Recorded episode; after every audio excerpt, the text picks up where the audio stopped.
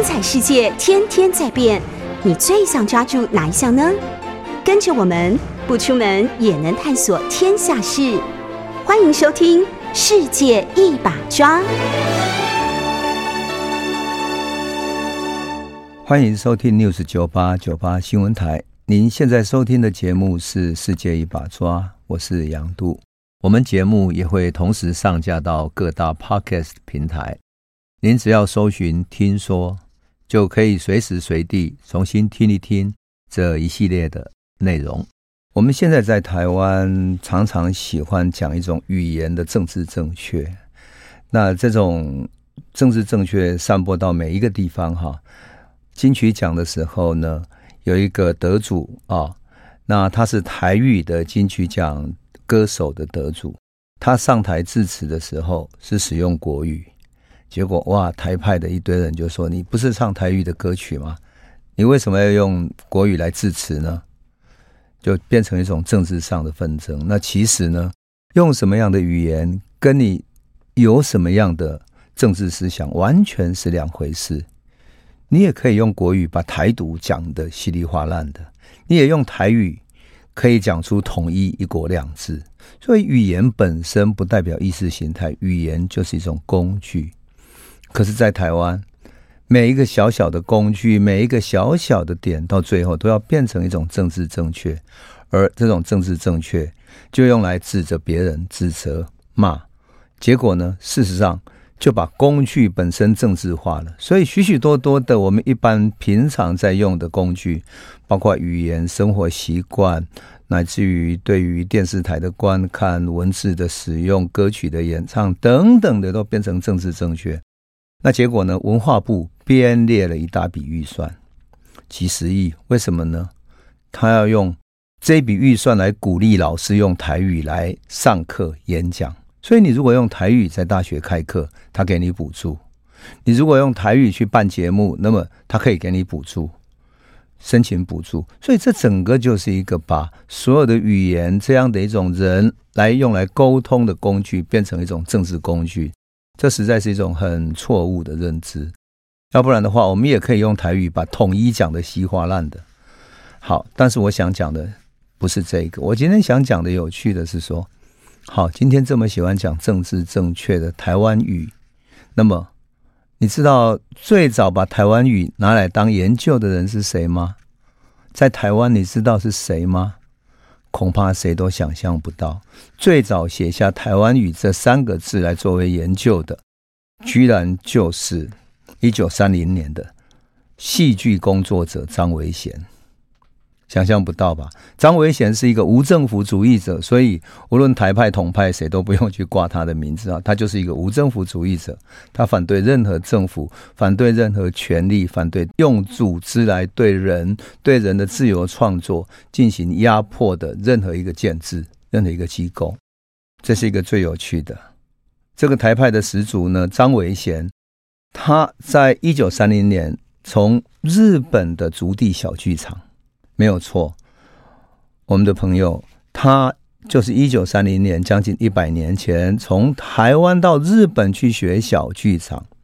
要知道，小剧场不是二十世纪后期台湾才流行起来的。一九三零年，日本就已经有足地小剧场，而这个小剧场在当时提倡的各种戏剧的训练，而且他提倡剧场不是要做大的，而是具有更多的。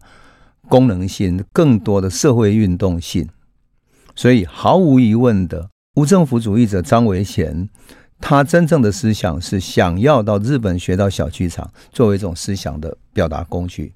那么，他也是台湾第一个到日本学小剧场的人。回到台湾之后，他要开课来训练他的演员。最有趣的是，他的演员里面。要受训的有各种课程，有文学概论、演剧概论、音乐绘画、演剧史等等。但是有一门最特别的课，叫做台湾语研究。第一次标举着台湾语研究，而这个台湾语研究的讲师是谁呢？就是写台湾通史的连雅堂，也就是连战的祖父。那当然，我们也可以看见了。如果从现在独派的观念来看的话，连雅堂写台湾通史根本就不是一种政治正确，所以恨不得把他的台湾通史的序从中学的课本里面把它移除掉，说它是古文，所以要移除。但事实上是一种政治意识形态。那么连雅堂在写台湾通史之后，他还进行了台湾语研究，标举的台湾语，他并不是用闽南语这个字眼，而是台湾语。这是最有意思的哈。那么，当然，如果回到一九三零年代的话，我在想，像张维贤这样一个对于小剧场那么热衷、充满理想主义情怀的一个戏剧工作者、创作者，自己一个人到日本去学到最先进的小剧场的技术。那个时候，台湾有多少人在乎什么叫化妆、上彩、舞台布景、灯光等等的？更不要说就舞台以及一个剧场进行各种美术的艺术的设计了。想想看，那个时候将近一百年前，台湾除了大城市以外，没有几个地方是有电灯的。那更何况你想要在舞台上做出灯光效果，把环境考虑进去的时候，你就会想见说。张维贤是在艺术上是一个多么纯粹的艺术家的一颗心，不断在追求，不断在艺术上讲究精进。而他请连雅堂来讲台湾语研究，就是为了什么呢？为了让他的演员能够讲出有基础的标准的台语，而这个台语呢，是有学问为根底的，而不仅仅是。市面上的各种讲法，因为事实上台湾的移民来自于各地，所以有漳州语、有泉州腔，还有宜兰腔，乃至于各地不同的腔调。所以你要用哪一个来作为标准，然后来上舞台来演出呢？也就是演员要用什么样的语音来表演才是正确的呢？所以就请连雅堂，希望用这个来让他的演员具有台语的。发音的基础，你想看这么多么了不起的这种情怀哈？当然，当年的环境其实是不容许他做到这么深深入，因为他的演员没有能够那么久的在那里受训啊。但是连雅堂却因此而开启了他的台湾语研究。后来张维贤的这个课程停了，结果连雅堂呢，把他的台湾语研究变成一个专栏哈。写在一个媒体上面，那么后来他就出版了《台湾语典》。附带一提，这一本是第一部考试台语词源的每一个语词哈，它的源流的开山之作。当时连雅堂用很深情而且遗憾的口吻，他说：“哈，可惜了，台语有这么深厚的文化底蕴，台湾人却不知道。”所以他在序文里面哈。用文言文是这样写的，他说：“于台湾人也，能操台湾之语而不能书台湾之字，就是能讲台湾话，不能写台湾字，且不能明台湾之意，余深自愧。他自己感到很惭愧啊！夫台湾之语传自漳泉，漳州泉州；漳泉之语传自中国，其流既远，其流又长，张皇幽渺，赘婿为盲。所以他认为这个其实真的是南满绝舌之音吗？当然不是。所以他就细微研究哈，他发现说台湾之语高尚优雅，不是庸俗之辈所能知，而且他出于什么周朝跟秦朝之际，也不是今天哈儒者所能够明白的。所以他就举一些例子哈。然后他举一个例子叫“喷”，我们都知道“喷”就是一般我们收水里面的“喷”，还有一种叫什么呢？不是叫“喷”，它叫“暗”。我想我们的朋友可能不知道那个“暗”是什么哈。前一段时间、呃，有个朋友就陈文茜嘛哈，陈文茜生病生得很严重，什么东西都吃不下，然后整个人靠打针，然后因为他的整个身体的免疫系统跟他对抗，非常痛苦，他几乎要死掉。可他慢慢复原到可以吃一点点东西的时候，一个医生跟他讲说：“你就把白米去煮，煮成了浓稠的，上面有一层那个馅，那个暗没有不包含米的那个粒子，不包含米粒，而是像上面的一层浓稠的汁液一样的东西，那个叫暗。我想中南部的朋友一定知道暗。我们小时候用的那种大灶哈，煮饭的时候，煮到一定的水都开了之后，你会把火关小，然后试着把上面的水弄出来，上面浓稠的一点水叫做暗”。“暗的写法是三点水在一个甘愿的甘哈，然后呢，或者是潘，像潘先生的姓潘的潘哈，他出自《礼记》，但是呢，现在台湾的妇孺能够讲“暗”这个字，但是中国大陆的士大夫已经不知道“暗”这个字怎么讲了，所以连雅堂认为说，这是中国古老的雅言，旧称官话哈，它叫做它。暗，可是现在大陆那边已经叫它饭汤，或者叫洗米水，好像那个米煮过出来的水而已，而不叫暗。事实上，那对人的身体是一个非常好的养分，容易吸收的养分。哈，那另外呢，他举一个很有趣的例子是古道，古就是稻谷的谷，道就是道路的道。哈，古道呢其实是什么？就是稻谷流过我们身体的那条道路，其实就是肠子。那肠子通到最后叫什么呢？叫做尻川。可是这个尻川呢，你知道怎么写吗？像一个尸体的尸有没有？可是上面底下不是一个尸，而是一个尸上面一个九，哈，叫鸠川。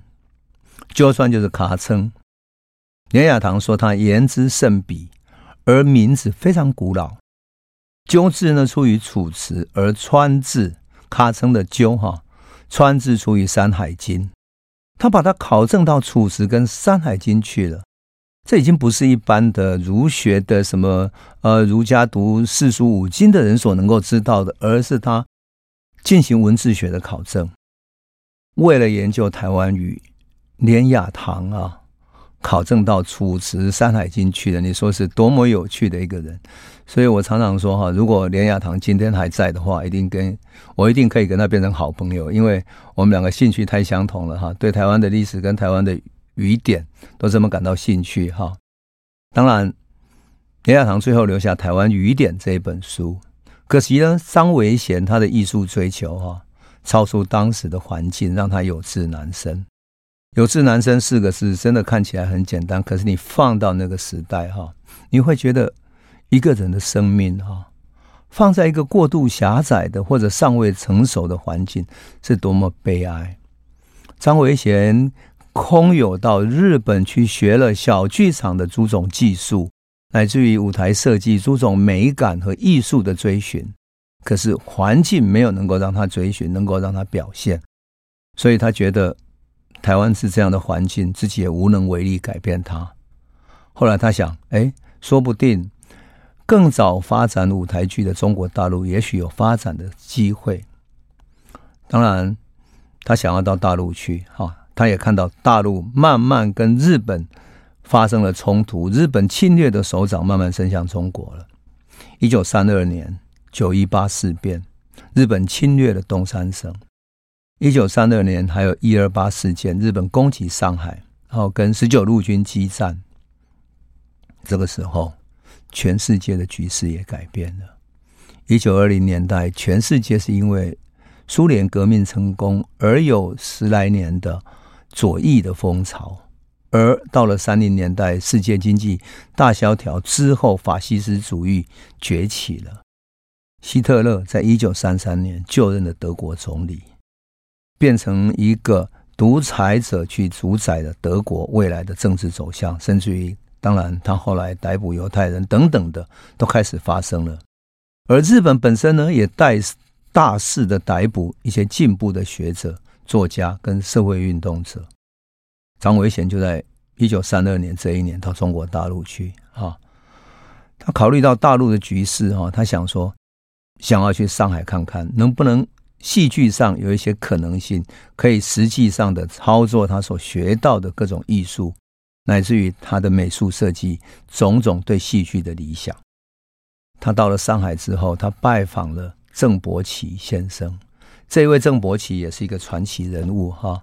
那么他在一九一零年哈，这个郑伯奇在戏剧界、中国戏剧史上很重要的一个人哈。他一九一零年参加同盟会了，一九一七年他也到日本去，在东京第一高等学校念留学生预科班，后来到京都第三高等学校京都帝国大学去念书，后来加入了创造社。一九二六年他回国，在广州的中山大学教课。后来兼任什么黄埔军校的政治教官，到一九二七年的时候，他到上海担任上海艺术大学的教授，上海艺术剧社的社长。还有呢，最重要的是我们要知道，他是中国左翼作家联盟以及左翼戏剧家联盟的常委，你就可以想见他思想上的一种倾向。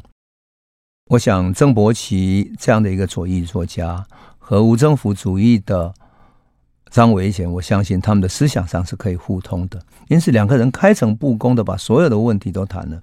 结果郑伯奇对他说什么？他说：“按照上海现在的情况，你的理想是难以实现的。整个剧场的活动，剧场现在的样子哈，比日本大概慢了五十年。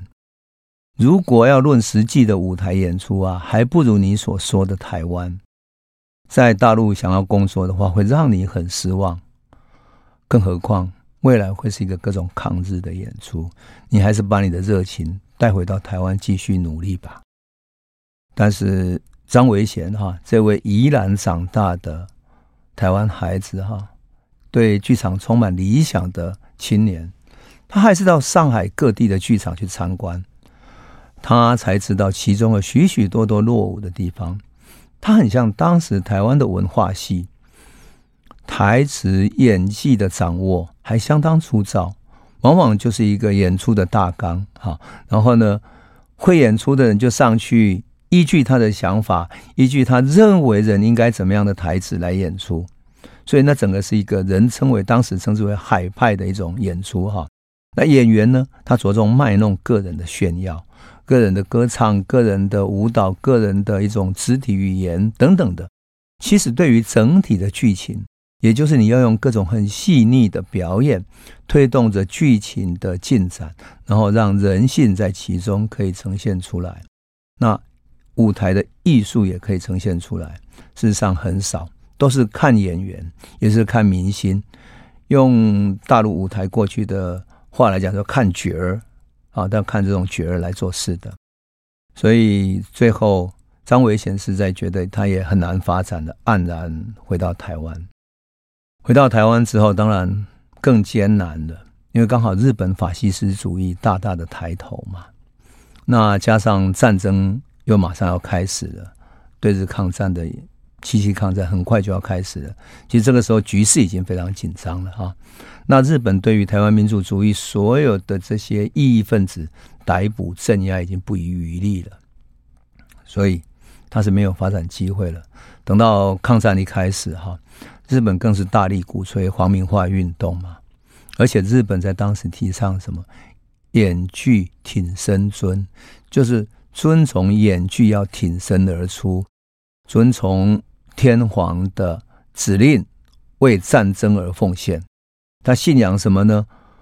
信仰艺术应该使人更加团结友爱，更加要共同迎向全新的社会秩序。有这样理想的张维贤，他实在无法为战争去演出，因为战争不是使人团结友爱，是使人撕裂、互相厮杀。战争的时期。他也没有办法，他有一段时期到大陆去经商，然后到了一九四八年冬天的时候，也就是日本战败之后，他还从大陆经营了一段时间，然后才从大陆回到台湾。可是他的演剧的理想还是很难施展。我们可以想见，一九四八年台湾刚刚经历过二二八，经济一片萧条，然后。整个社会秩序仍在非常混乱的情况底下，怎么可能开展演剧的运动呢？后来他投资做生意，经营餐厅啊等等，甚至于有一段时间他投资做火柴，可是没有做成功，哈，都不顺心。后来他到宜兰的山里面去开垦，也失败了。他的开山事业困顿以后，有一段时期，台语片突然风行起来，哈，他的朋友新奇啦，或者其他人，哇，都投入了台语片的拍摄。结果张伟贤在朋友的怂恿之下，也想，那不妨他也来拍个片子，所以他创一个制片公司，哈，开始拍一部电影，叫《一念之差》。当时他非常有心的要投入新兴的影剧。所以，他希望用他的艺术要求哈，要求他的电影。因此，电影的每一个镜头，镜头里面的一草一木，甚至于一根日本时代旧日的香烟，他都希望它有实体感，希望它有真实感。所以，要求非常的严格，整个拍摄进度就非常缓慢，而且非常慎重。可是，相较于其他人拍台语片，有的是一个月就拍掉一部片子，有的甚至于更快，两个礼拜就拍完了。为什么？因为他拍的是歌仔戏而改编的，所以就把镜头架在歌仔戏团旁边，然后中间再穿插一些嗯人对人的对话等等，就这样子拍完了一部台语片。所以，相较于其他的片子，他真的太认真了。可惜的就是说，他这么认真拍的片子，卖座非常惨。后来，这一个张维贤先生又到三重开设一个养鸡场，偏偏他的命运不好，碰上了葛乐里台风肆虐，整个在三重河堤边的养鸡场被洪水冲走了。从此后，他的太太跟我说：“哈，因为我后来写论文的时候访问过张维贤的夫人，他在爱爱聊工作。”那么，在爱爱寮旁边的一家医院也担任护理工作。张维贤就没事在家里闷坐，就这样子走完他的一生哈。当然，张维贤晚年他是非常寂寞的啊，非常寂寞的。那么他的寂寞里面，以及他对于无政府主义者，或者说他充满执着热情的理想主义，对台湾有什么影响呢？我们先休息一下，回头再来说。欢迎回到九八新闻台《世界一把抓》，我是杨度。我们讲到张维贤这一个一生追求剧场艺术的艺术家，他晚年的时候，因为生意上的失败、经济上的挫折，他就只能在家中没事闷坐。他关心时事的时候，就涉猎各种书报刊。可是，这个能言善辩，而且非常能够演出的艺术工作者，整个变得沉默了。他太太跟我说，他常常都是板着脸，一语不发，默默的静坐着，好像在回忆他许许多多的往事，回忆他在日本足地小剧场学戏剧的时候那样充满青春洋溢的热情，或者。他跟无政府主义的工人运动者走上街头去抗争的时候，那样的一种热血时代，仿佛一切只剩下记忆。对于张维贤来讲，这是一个很大的转变。那么沉默，那么忧伤，自己把自己孤立起来，自己把自己封闭起来，就这样，这个日据时代的无政府主义者，这个固执热情的理想主义者。被称为台湾演剧第一人，这样的张维贤，在深而又深的寂寞中，结束他曾经拥有过的，从一九二零年代开始，在台湾从南到北，从农村到台北市的大剧院里面的那些听众的观众的无数掌声跟辉煌，都结束了。他在这里结束他热情而又寂寞的一生，但是。他的生命并没有因此就仿佛消失了，他其实有更深远的影响，因为无政府主义跟台湾的新剧运动是紧紧结合在一起的。无政府主义者相信通过艺术可以影响人的思想，那么大家可能都没有想到的是说，其实，在日据时期，台湾青年之间一直有一股暗流。那个暗流就是无安纳奇主义、无政府主义，哈。那么，那是一种对于体制的反抗，对于继承的次序的质疑，特别是对于帝国主义建制化的社会，它有一种叛逆，好。所以，他们又用黑色青年来称呼他们。那黑色其实就是无政府主义的标准色，标准色就是黑色的哈。那当然，我们如果从古老的历史来看的话，哈，无政府主义在中国一直有一个很古老的传统。什么传统呢？我后来发现哈，中国老子的思想里面，他要的是什么？小国寡民，就是把国家的力量减到最低。把国家的权力以及对于人民的剥削降到最低，所以一个小国只有很少的民众，他就不需要养那么多的官僚，也不用养那么多的官僚，老百姓就不用为了交税金、为了被政府课税而工作的要死要活。而小国寡民，大家呢欲望也没有那么高啊，权力也没有那么高。而小国的话，你也没有力量去侵略别的国家，去占有别的国家，所以。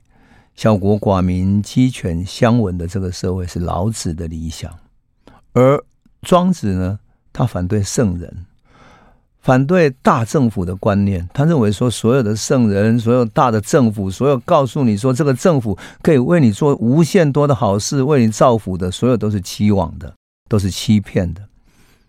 庄子也反对大政府的观念，而墨子呢，战国时代的墨子。他讲的兼爱，他讲的人要互助，反对战争，何尝不是跟无政府主义这些兼爱、友爱、互助的理想是相通的？当然更不用说哈，《礼运大同篇》里面说是“老有所终，幼有所养”这样的一种理想嘛哈。所以我就说哈，无政府主义其实是一个理想的社会，它是一个乌托邦的社会主义思想。但是你说为什么无政府主义？充满了理想，为什么无法实现呢？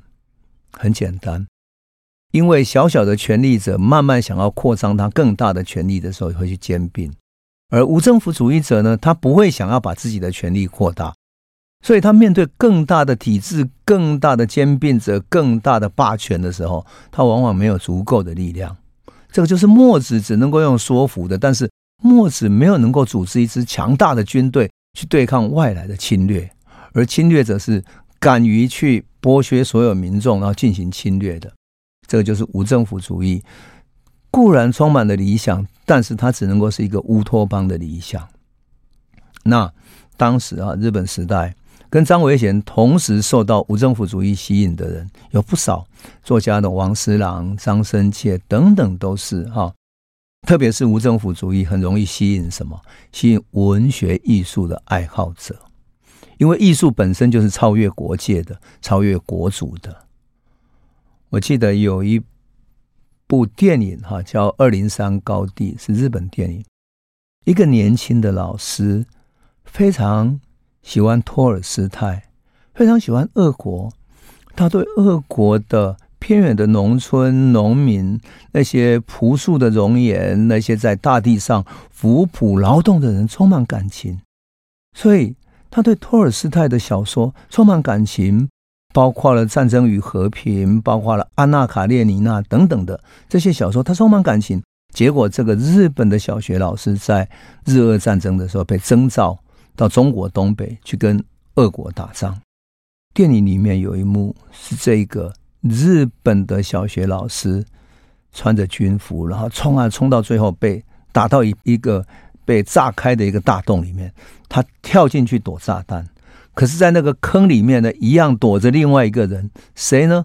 一个俄国的士兵。那个俄国士兵受伤了，结果受伤的俄国士兵在那里端起了他的枪，可是枪举不起来。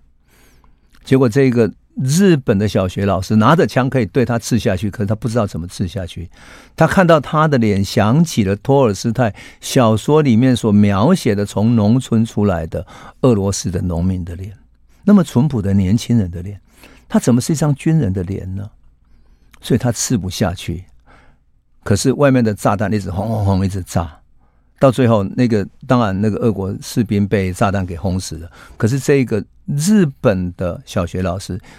他在战场上就变成一个懦弱的、心理有问题的士兵了。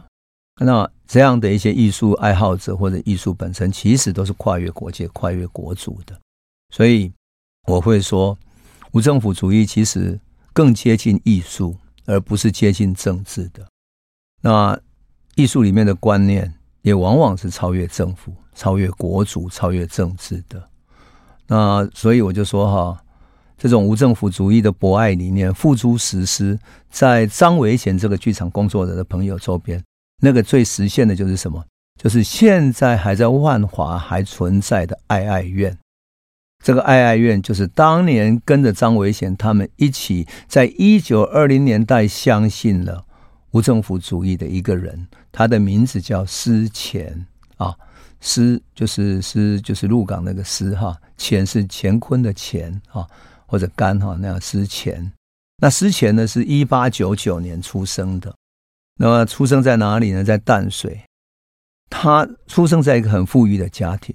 他的父亲曾经在警界服务，担任巡查捕，哈，然后后来爸爸转行从事营造业，家里赚了很多钱，所以他从小在日淡水的公学校，就是现在的啊淡水国小那边嘛，哈，在那边毕业，考进了台湾子弟很难跨进的什么台湾总督府工业讲习所，就是。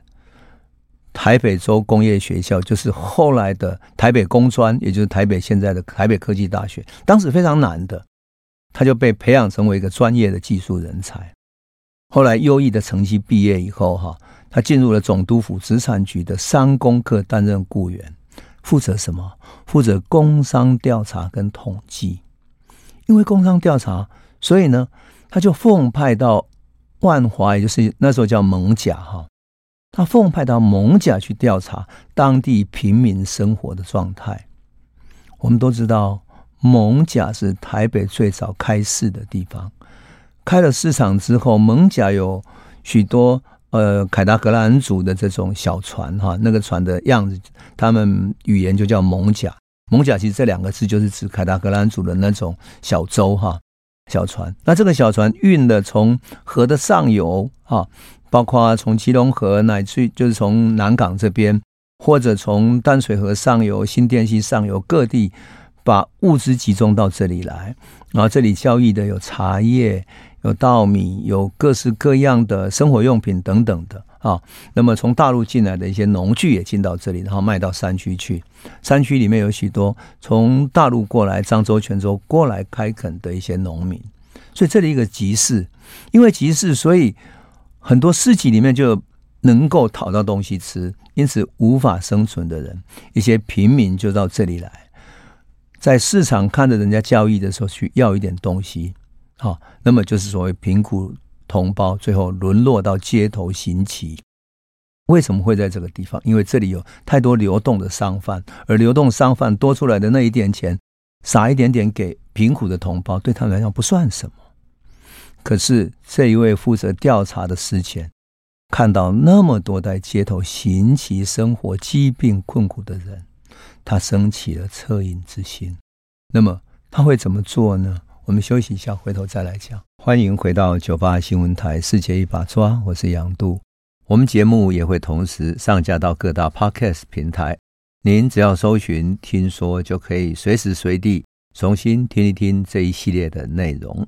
我们讲到施干这样一位青年哈，我们要知道，一九一九年的时候，他才二十岁，他是一八九九年生的，才二十岁就成为雇员。可是到了一九二三年的时候，他已经看不下去了，他自己出钱帮助在万华的这些行乞的乞丐。那个时候的乞丐哈，往往是整家人被赶出了家门，所以一个乞丐常常会拖儿带女，那用他的儿女很贫困的坐在路边哈，求取同情，然后得到一些啊、施舍。所以施干也看不下去，他希望能够教导乞丐，帮助他的儿女能够读书，能够读书才能够改变他的命运。结果他散尽了他个人在。总督府工作的所有积蓄，最后没办法了，他只好拜托他的伯父叫施焕这个人，去说服他父亲来资助他一些金钱。他在艋舺的绿丁，就是现在大理街这一带哈，买下了土地，然后又跟他的叔叔施昆山哈，他叔叔在经营一个木材行，他募得一些他们多余的木材，然后在那里建了一个房舍。这个房舍作为什么？作为乞丐救济的收容所。他题名叫爱爱寮。爱爱寮其实就是指说要有爱心，人要互相友爱，就是人与人相爱，所以它叫爱爱寮。那这个爱爱寮就从他二十四岁那时候开始了。二十四岁的思前创办以后，他只好辞去总督府的工作，全人投入到消灭乞丐的一个这样工作。那事实上多么困难，因为乞丐的产生是来自于社会的矛盾，是社会的这样的种种矛盾才会产生出无法为生的这些乞丐。他只能够在后端照顾，可他甘心情愿的为他们做所有的事情，帮他们清洁身体、上药。甚至于为了他们能够生存下来，所以教他们编斗笠啊，做一些手工的鞋子等等的。那么在这样的生活里面呢，他甚至于在后院的空地上面辟出一块地来养猪种菜，希望能够培养他们自给自足的能力。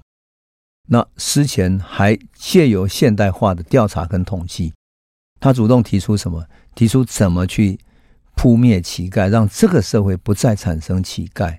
他到处演讲，然后投稿报章杂志，希望大家共同来解决问题。因为这个乞丐的存在是一个社会上很大的痛苦悲剧，所以他后来写过一本书，叫《乞丐的社会生活》，还有《乞食扑灭论》，就乞丐怎么被扑灭的，希望引起公民的注意。当然。爱爱寮最大的困难来自于他的经费，他只能够靠有限的募捐来经营下去。他变卖他所有的家产了，甚至于他跟他的太太都跳下来全力支持他的工作。自己啊，太太也变卖他的嫁妆啊，然后自己也帮乞丐洗澡，帮乞丐的小孩上课等等的，就用来支援爱爱寮所有的工作。两个人真的是非常之大爱。他们没有自己的食堂哦，每一天都跟这些乞丐共同吃大锅菜、大锅饭，日以继夜去照顾。所以思前的这个异行哈，得到日本当时的文豪菊池宽。我想了解日本文学的都都大概知道，菊池宽是日本非常重要的一个文豪。所以菊池宽受到他的感动，特别在日本写了一篇报道，整个就被日本所知道了。所以，一九三零年的时候，三十一岁的思前得到日本宫内省的天皇召见，而且还赏赐他一些赏金，这是他的一个荣耀。可是不久之后，不到三十岁的他的妻子谢喜就过世了，操劳过度。那么这个时候，他面对一个经营危机，哈。那爱爱寮最后没有办法了，哈，就只好由个人的事业变成什么财团法人台北爱爱院。然后成立了一个理事会，由日本人来当他的理事长，那思前担任首任的院长。结果这个时候，美丽的奇迹发生了，因为菊池宽所写下的报道，日本有一个富家的女子叫清水造子，他们家住在京都。清水造子是一九一零年生的，比之前小了十一岁。这个年轻的女生呢，是他们家的长女。她看到橘子宽的报道，特别的感动，所以她自己写信给思前，最后两个人开始通信起来了。通信起来之后，慢慢谈恋爱，最后清水造子决定她要嫁给思前，受他的大爱感召。更何况思前跟他的前妻还留了两个女儿，所以他牺牲他自己。事实上，清水造子家族。住在京都，而且是在京都古老的家族里面算是富裕的一个家族，可他居然要放弃所有这一切到台湾来，所以真的非常非常的不容易哈。事实上，他是一个从小是一个公主一样的人，那到台湾之后呢，只好跟着思前一起在他的院所那边种菜、养猪、编竹器等等。事实上，他的台语讲不太通，所以。每天跟贫病交迫的越民生活在一起啊，他常常会觉得很寂寞、很惶恐，语言又不通。他偶尔会去找一些日本的朋友聊天，可是呢，最大的时间他还是在这里。平常在京都的时候，她是一个贵族一样的一个少女被捧着的。到这个时候呢，她要做所有的所有的事情。所以悲哀的是，一九三九年太平洋战争爆发了，时局越来越紧张了。所以思前本来要募款来养这个爱爱寮的钱也没有了。这个时候，这个清水昭子，他把他订婚的白金戒指、和服等等的，这都是很贵重的，特别日本和服是很贵重的衣服嘛，他都变卖掉了，用来换取粮食。可惜的就是说，思前哈，他因为做了太多事了，所以积劳成疾，在一九四四年，也是他四十五岁的时候就过世了。最后，清水昭子只好接下她丈夫所有的工作，所有的愿望，继续留在台湾。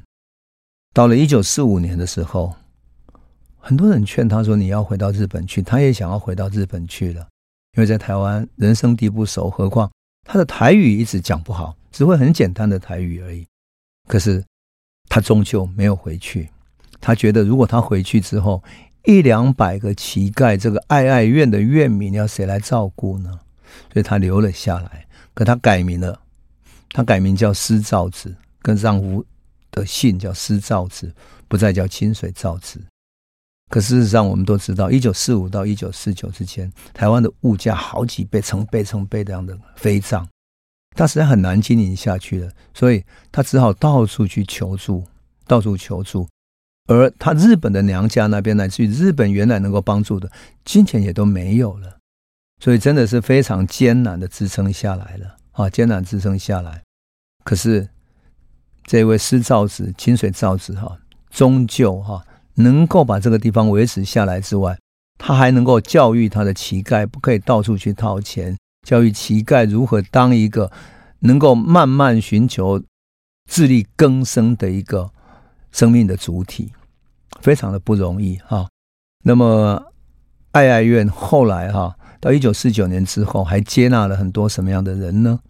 一九四九年之后，接纳了很多从大陆来的老兵，而这些老兵跟台湾原来的爱爱院的乞丐语言又不通，所以在院里面又发生了许许多多问题。那么清水造子慢慢的照顾他们，感化他们，使得他们好好的相处。好，呃。不知道您还记不记得有一位王冠英，他就是到处去捐献建图书馆的一个乞丐先生，他到处去捡破烂哈啊，把钱都捐出去来建图书馆。他就是一直长期的住在爱爱院里面，因此我会说哈，最后清水造子和思前作为无政府主义者，爱爱院留下了他们的人道主义的理想，留下了。他们真正愿望的所在。后来，爱爱院从一层一层楼的木造房子，慢慢变成三到五层的楼房，然后能够照顾到更多的人。一九九五年的时候，淡水国小为思前先生建立了一个石雕像，来纪念他对于地方、对于贫困的人、受苦者的一种贡献。可是，这位思昭子哈，他被称为台湾乞丐之母。终究哈也参加了这个记者会之外，一辈子很低调的活着，一直到二零零一年他过世了。被称为乞丐之母的思昭子过世的时候，陈水扁有明令来褒扬他，而全台湾人都在感念他。有时候我在想，思昭子也好，施前也好，他们代表的其实是无政府主义的一种人道主义之爱，而这种人道主义的博爱。正如克鲁泡特金在他的书里面所指出的哈，他说物种之间互助求生存才是最强大的武器，互助互相友爱才能够使得物种之间所组成的群体有足够的力量抵抗外敌。我觉得这个就是无政府主义对于人世间的一种永恒的理想。虽然他们对于权力的抗拒不一定能够成功，但是这样的一种理想、一种博爱，还是非常动人的，也是啊，我觉得是人世间非常难得的情感。我想这就是一种人的生存下去的信念吧。好，我们今天就先讲到这里喽，谢谢。